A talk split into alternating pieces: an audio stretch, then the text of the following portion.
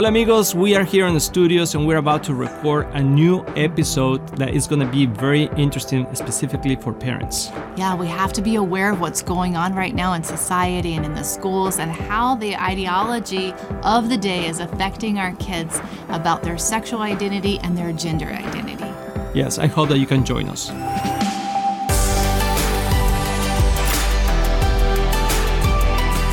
Hola amigos, we are Luis and Kristen Roman from Éxito en la Familia, also Success in the Family in Spanish, and we are here.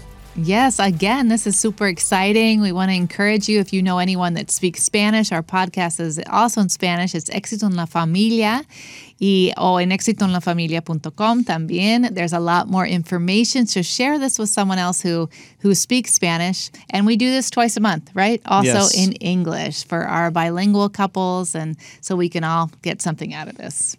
Y aprender español. To learn some Why Spanish. not? Why not? Yes, take advantage of it. little words. Like we're going to learn a word today, like hijos. Hijos are children. Uh-huh. And uh, we're going to be talking today about like, are our kids being indoctrinated? Not to be confused with eagles. I just Ah, want yeah. to say that because Eagles. there's a word that I would confuse that when I was learning Spanish. Eagles or figs. So I would walk around talking about my figs. But what I meant was my children. So Yes. So, but uh, the the topic that we are talking today, Mm-hmm. Han, is that are our kids being indoctrinated? And I think this is something that every parent is dealing with today, Mm-hmm. and we don't know sometimes what to do. And if you don't know. Uh, the Bible much, or you're just getting to know Christ. I mean, you, Yes. and we're involved in this society that is telling us that there's so many different options that what the Bible uh, talks about. Then we can get Mm-hmm. confused. Yeah, absolutely. And to know what's going on with our kids at school, we're living in a very volatile environment um, socially. And unfortunately, the system that we used to count on, which was a system that was shared between the church and the school and parents, like that we were all in it together to raise these good citizens and, Yes. and good moral human beings and kind of working together to, to make that happen. Now, uh, the church and the family is being pushed out, and the, the school and the state is is beginning to align and to side. And what we're seeing is actually quite shocking. Yes, and this is what exactly uh, Paul talked in the Mm-hmm. Bible to Th- Timothy, and he said in uh, Second Timothy, Yeah. it says, uh, First Timothy says uh, that uh, you should know.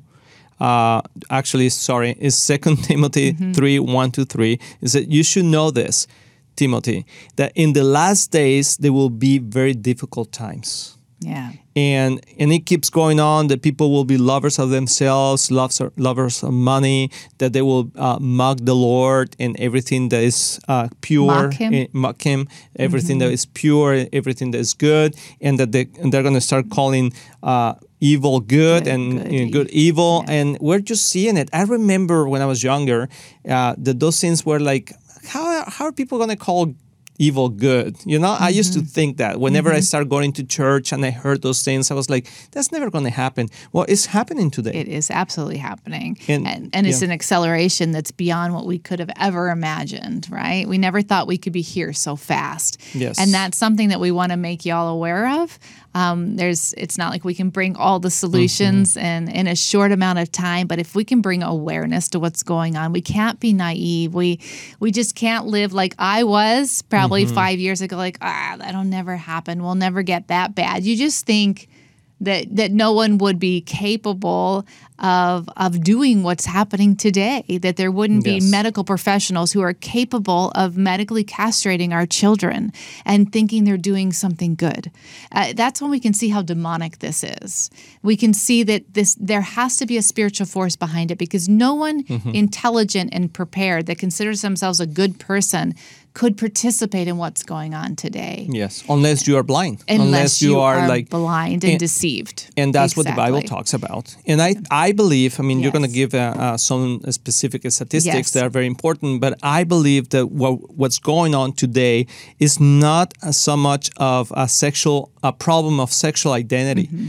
but really what's happening today is a problem of family identity. Tiling, tiling, Tiling, tiling, tiling.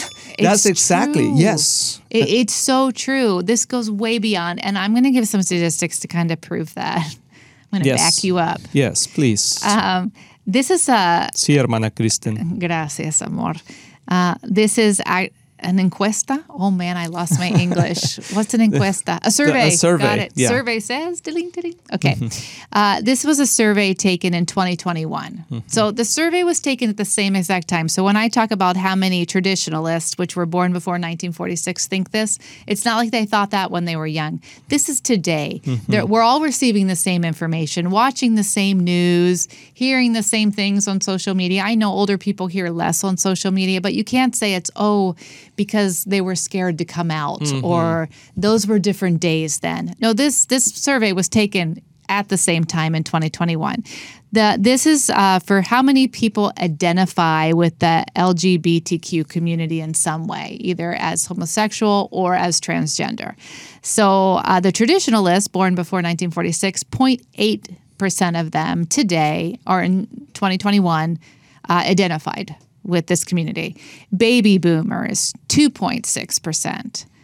Gen X, 4.2. So it's kind of consistent and and just kind of doubling that. Then we get to millennials, 10.5. There's there's a jump, 10.5%. And then Gen Z. So Gen Z mm-hmm. born between 1997 and tw- 2003, 20.8% of our young people today would say they identify in some way as LGBTQ. How, How is this possible? Yes. It's not like there's something in the water that all of a sudden we're only giving to the young people and it's changed or that that that something medically has happened different in their bodies and no, you can see that this has got to be a cultural phenomena, an indoctrination phenomena of what's happening in our young people. Yes, and, and we used to see that uh, in the past. They they, did several um studies about how they could indoctrinate people uh, to become more communist and Communist, yeah. Mm-hmm. communist and socialist, and and they say, well, we can get the children. If we can indoctrinate the children in this new way Mm-hmm. of thinking, they, they can change the way that the state is working. And it's exactly and how do they happening. do that? How do you indoctrinate a child? How does the state indoctrinate a child? By separating them from the influence of the church and their families. Yes. And it's proven that that was actually a strategy used at, at different times, like you said, with communism and socialism. And unfortunately, we are now seeing an indoctrination in our own country here as, as well as others. And the question is, what do we do? What do we do? Because Mm-hmm. I mean, it, we in the natural, it's impossible to win the war against what is happening in this uh, culturally wise, and fight against the state, the government, and would they have uh, all the power in the sense of money and and uh, politics, and they making this all these new laws, and so how do we do this? Because uh, it's it's a it's a battle of the heart. Yeah, how do we fight for our Yeah, children? because it's a battle of the heart hand. I mean, Yes. it is is there, you know. So the only thing that we have is a certain uh, specific time with our children in our homes that we can put the, the right doctrine into them. And mm-hmm. uh, the Bible talks about this in Philippians 4 8 says, And mm-hmm. now, dear brothers and sisters, and it's talking Paul to the mm-hmm. church. That's why I say, brothers and sisters, one final thing. Fix your thoughts on what is true and honorable and right and pure and lovely and admirable. Mm-hmm. Think about these things that are excellent and worthy of praise. So I think one of the things that we can do as parents is to fix our eyes in what is right, in what is mm-hmm. pure. Talk about those things. Yeah, it, don't. I mean, don't try to say, "Don't do this, don't do that," but say, "Do this and do mm-hmm. this," and, and you are this, and, and God, this is what God says you are, and a lot of affirmation in our mm-hmm. homes.